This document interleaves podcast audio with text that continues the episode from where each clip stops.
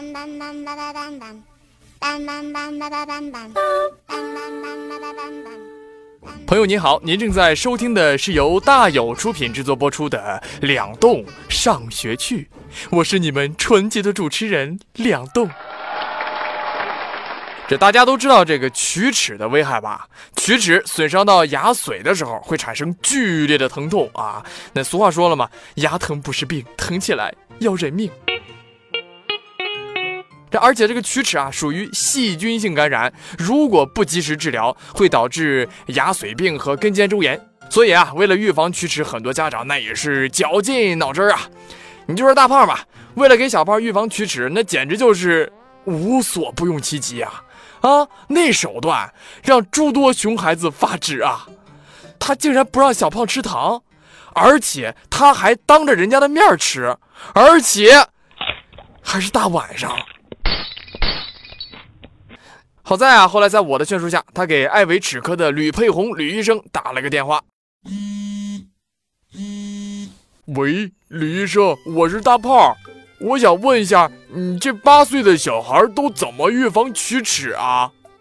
他们这个年龄啊，最容易出现的龋齿就是窝沟龋和里面龋了，尤其是窝沟龋。如果是想预防窝沟龋的话，可以做窝沟封闭。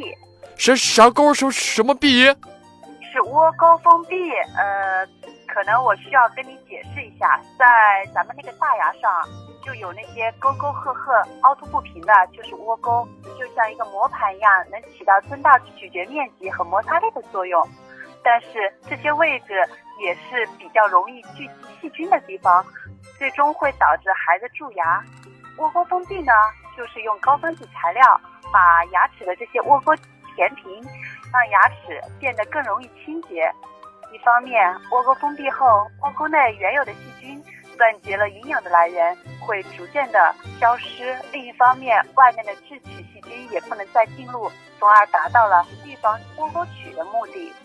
我我明白了，我给小胖做个窝沟封闭。那吕医生啊，做这个窝沟封闭有什么需要注意的吗？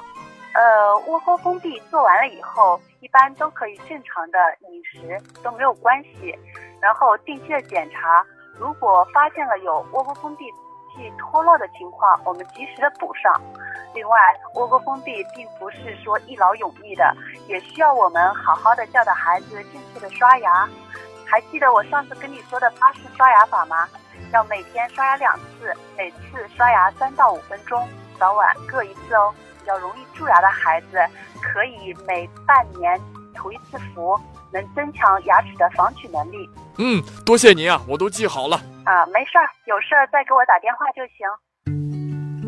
刚才吕医生讲的，大家都记好了吗？另外啊，根据口腔流行病学调查，我国青少年百分之九十以上的龋发生在窝沟部位。